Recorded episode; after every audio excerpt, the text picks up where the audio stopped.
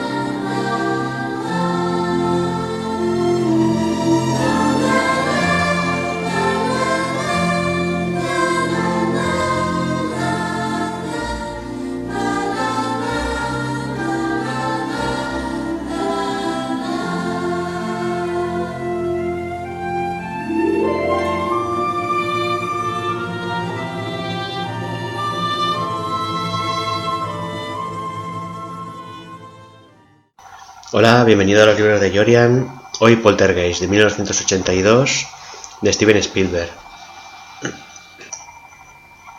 Poltergeist es sin duda la película de mi infancia que más me ha asustado nunca.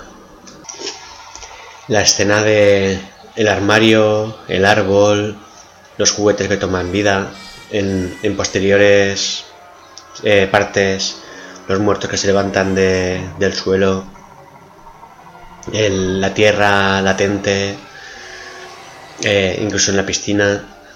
Eh, tenía demasiados elementos que provocaban mucho miedo. Yo recuerdo haber visto Poltergeist, al menos alguna de las partes, creo que es la tercera, no estoy seguro, porque era muy niño y mis padres estaban en el comedor con unos amigos hablando, sé que era por la noche, y venga, y venga, o con unos tíos míos o algo así. Y yo estaba en la salita, me había puesto la televisión y estaba viendo Poltergeist, yo solo sin que nadie lo supiera. Y, y es una película que trastorna mucho, sobre todo si eres un niño, porque te está mostrando algo. A mí me estaba mostrando una realidad que yo no sospechaba que pudiera existir. Jamás me había ocurrido pensar que un muerto se podía levantar de la tumba y atacar. Eh, nunca había pensado en fantasmas o en objetos que se movían solos. Y, y digamos que enfrentarme a eso eh, en una película en que plantea todas estas cosas como, como plausibles, me hizo temer que pudiera ser cierto todo eso. Y yo creo que las películas de terror de este tipo a un adulto le pueden causar miedo. Si lo ves solo, si lo ves a oscuras, si tú te, te colocas, digamos, en las condiciones adecuadas, te puede dar miedo. Pero un niño que todavía no distingue la fantasía de la realidad puede trastornarle profundamente una película de, este estilo.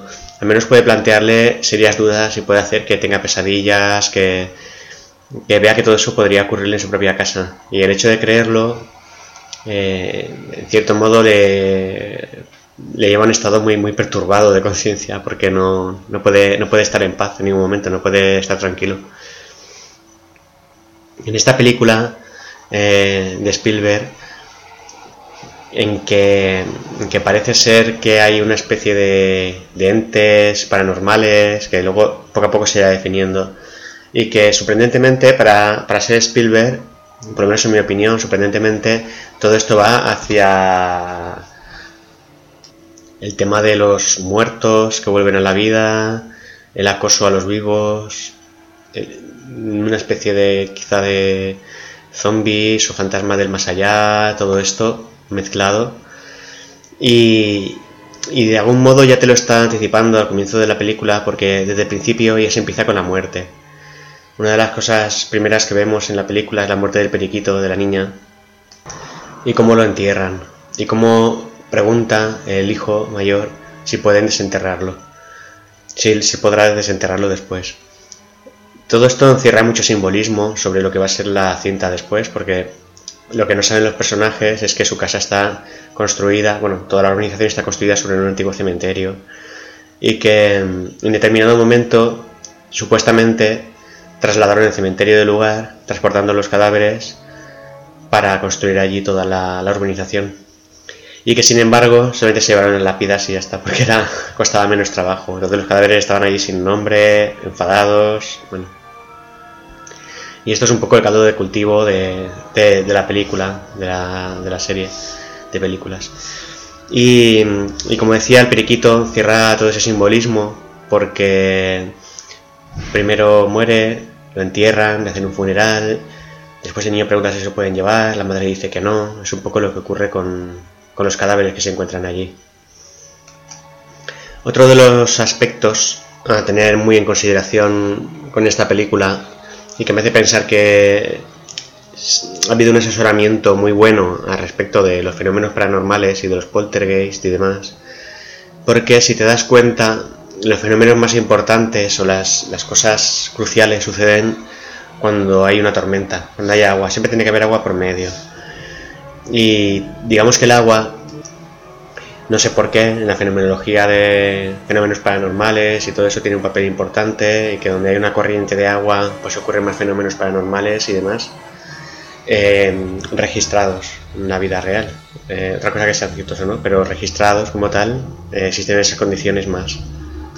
Es por ello que aquí cuando llega esa gran tormenta tan, tan pavorosa, que parece que, amenaza con tragarse toda la organización, pues parece que los objetos cobran vida, incluso ese árbol tan extraño y humanoide que hay en el jardín, de que ya desde el principio, digamos que hiela la sangre del niño, y que en un momento de la película le atacará e intentará tragárselo.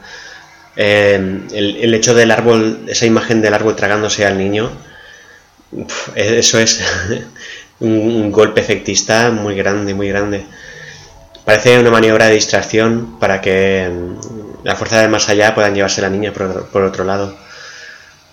Pero ese árbol tragándose al niño, a mí me marcó muy profundamente, muy profundamente en su momento. Eh, no, no, sabría decir si pensaba que podía ocurrir eso en la vida real, pero lo tenía grabado a fuego en mi mente, el árbol tragándoselo. Tenemos también al payaso, que siempre de una manera inesperada, estamos, bueno, inesperada, estamos esperando que va a pasar algo, y sin embargo cuando pasa es cuando menos lo esperamos. Y quizá ese, esa, esa moda del miedo a los payasos de determinadas personas hoy en día tiene que ver por películas como esta, películas como It, de, aquella época, en la que los payasos, que son un elemento supuestamente amigable y simpático, de pronto ocupan un lugar dentro de la fenomenología de terror y están mm, diseñados como elementos para asustar. Sobre los personajes, el padre me parece muy, muy paternal, y me cae muy bien. Mm, quizá tenga ciertas semejanzas con mi propio padre y por eso eh, lo contemplo como una figura muy paternal, muy, muy protector y todo esto. O, quizá eh, se haya escogido así a propósito, es lo que creo yo. Pero es un, personaje que me encanta. Parece que estando ese hombre en la casa no puede ocurrir eh, nada malo, nada que no se pueda solucionar. Luego, en cuanto, en cuanto a la madre y la relación con el padre, yo sí quiero destacar que parece que Spielberg eh, siente un gran amor por la familia, o al menos como él le gusta hacer películas familiares, por otro lado. Aquí se está viendo cómo ellos se aman en todo momento. No hay un momento en la película en la que se muestre el asombro de dudas sobre ellos, sino que se aman verdaderamente y profundamente. Y y parece que es el amor de la familia lo que los mantiene unidos, lo que consigue que, entre todos puedan solucionar ese problema. Parece que la fuente del mal en todo momento intenta separarlos a través del miedo, de las dudas, pero ellos al estar juntos no, no son vulnerables, son fuertes, tienen sus momentos de flaqueza, pero eh, toman decisiones juntos y, reúnen el valor juntos en familia para conseguir eh, superar el, el problema que tienen. Y bueno, ya sabes, la película va sobre fenómenos paranormales, el denominado poltergeist. El poltergeist es un fenómeno según el cual un objeto se desplaza solo por el espacio, se estrella contra la pared o cualquier cosa, como si hubiera alguien manipulándolos, pero parece no haber nadie. Este fenómeno eh, suele estar vinculado a espíritus, fantasmas, según, según las creencias populares. Y poltergeist eh, significa en, del alemán, la traducción del alemán, donde travieso. Es decir, que el fenómeno poltergeist eh, ocurre desde toda la vida, está documentado, que, ha existido siempre, y ya en la antigua Alemania se decía que habían unos duendes que eran los que empujaban las cosas para que cayeran al suelo, escondían las llaves, etc. Más adelante eh, estos fenómenos pues se han ido achacando un poco más a espíritus, eh, almas en pena, fantasmas, etcétera. Incluso la telequinesis eh, inconsciente de, alguna persona dotada. Digamos que, es un misterio, pero que ha ocurrido siempre y está documentado. Entonces, Poltergeist, al igual que el exorcista en su momento, eh, han hecho, digamos, de un tema de terror, de folclore popular, eh, muy creído, muy creíble. Han hecho una película profundamente aterradora porque eh, las raíces de ese terror se sumergen muy profundas dentro de, toda nuestra cultura occidental. Nadie eh, puede ver la película de Poltergeist y quedarse como si nada porque en cierto modo una parte de sí mismo sospecha que quizá algo así sea posible. Entonces, digamos que conecta con un terror muy propio de nuestra cultura y muy íntimo nuestro como europeos. A partir de aquí, de este fenómeno a que Dayan la madre no teme, sino que le hace mucha gracia que eso pueda ocurrir en su casa, en su cocina, y está muy, muy excitada, muy emocionada, comienza un poco a investigarlos y a, jugar, a juguetear con ello sí sospecha que es una fuerza muy peligrosa. Y de repente Carol, Caroline, la niña, eh, desaparece. Y, aquí comienza el misterio. Desaparece con la tormenta esta, la escena que he comentado del árbol que sigue tragar al niño. Y el armario se traga a la niña. Así, tal y como yo lo vi de, de, pequeño. El árbol se, se intentaba tragar al niño, el armario se tragaba a la niña y, desaparece. Sin embargo, parece estar de algún modo presente en la casa, en otra dimensión, a través de otro plano espiritual o algo así. Porque les habla a través de la televisión. A partir de aquí veremos cómo llegan unos investigadores. Y, aquí viene yo creo que un poco el desahogo cómico eh, de Spielberg, que yo creo que no quiso cargar con demasiado terror la película. Sí que tiene elementos de mucho terror, pero también tiene su desahogo cómico y tiene su punto familiar, porque parece que Spielberg siempre procura hacer ese tipo de, películas familiares, alta para, para, todos los públicos. Un poco, llamémosle así, si quieres, comercial, aunque es un, un género de terror que, a mí me gusta mucho también y, que hecho un poco de menos eh, ahora mismo, que, que se trabaje de ese modo en este momento también. No todas las películas, pero sí algunas. Entonces, como decía, veremos estos investigadores con el desahogo cómico que llegan un poco, digamos, como haciendo papel de un poco como de tonto, mm, diciendo cosas sobre eh, si tenemos que investigar esto a fondo, no vaya a ser que esto sea un fraude y de repente le pasa algo a uno de ellos que es muy notable, como bueno, una de las cosas que no quiero contar muchas escenas de la película, pero una de las cosas que sube en la habitación de Caroline, bueno, la de, los niños, y cuando abren la puerta se encuentran allí todos los efectos especiales que Steven Spielberg quiso poner y que parecía más eh, los, los relatos maravillosos estos que, que hizo.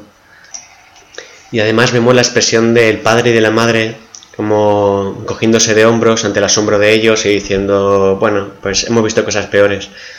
Y claro, eso a mí personalmente me rompe un poquito, digamos, toda la estética que se está creando. Pero entiendo que al ser un cine así más familiar, mm, entiendo que, que haya momentos así como este. Digamos que no es una película de terror formal del todo, no pretende ser seria, no pretende mm, asustarte demasiado, pretende asustarte pero no demasiado, pretende que te toque gelidamente pero no que te mm, que te consterne demasiado la película. Yo creo que lo consigue, tiene su justa medida de todo, está muy bien equilibrada. Otro, otro de los ejemplos por los que es muy exagerado todo esto de los elementos paranormales y todo esto es el, el enorme mordisco que ha recibido uno de los investigadores que le cubre prácticamente todo el cuerpo. Unos dientes gigantescos. Claro, ¿qué clase de criatura hay ahí? Eso quizá sería más, más para Paranormal Activity o algo así, más adecuado, porque en Paranormal Activity sabemos que estamos hablando sobre un demonio, aquí no, aquí estamos hablando sobre fantasmas. Entonces, yo si, si hubiera mostrado un mordisco normal, yo creo que sería más inquietante, pero volvemos a lo mismo, que como hablamos de un cine familiar y está un poco en, salvando las distancias, rozando un pelín el terror cómico tipo Atrapame a esos fantasmas, el Hotel de los Fantasmas o algo así. Lo que pasa es que en este caso está tocando un tema serio, lo está tocando también de, de manera seria y formal, pero con este desahogo. Es decir, que está jugando un poco, está jugando un poco a todo. Eh, y este genio eh, de Steven Spielberg lo, ha hecho muy bien. Como ya he comentado, el elemento paranormal de la película, el elemento de terror, son las almas en pena de los cadáveres que, cuya tumba ha sido usurpada, pero ellos siguen allí. Encima les han construido encima las casas y tienen que soportar la vida de los vivos sobre ellos y parece que están como enfadados.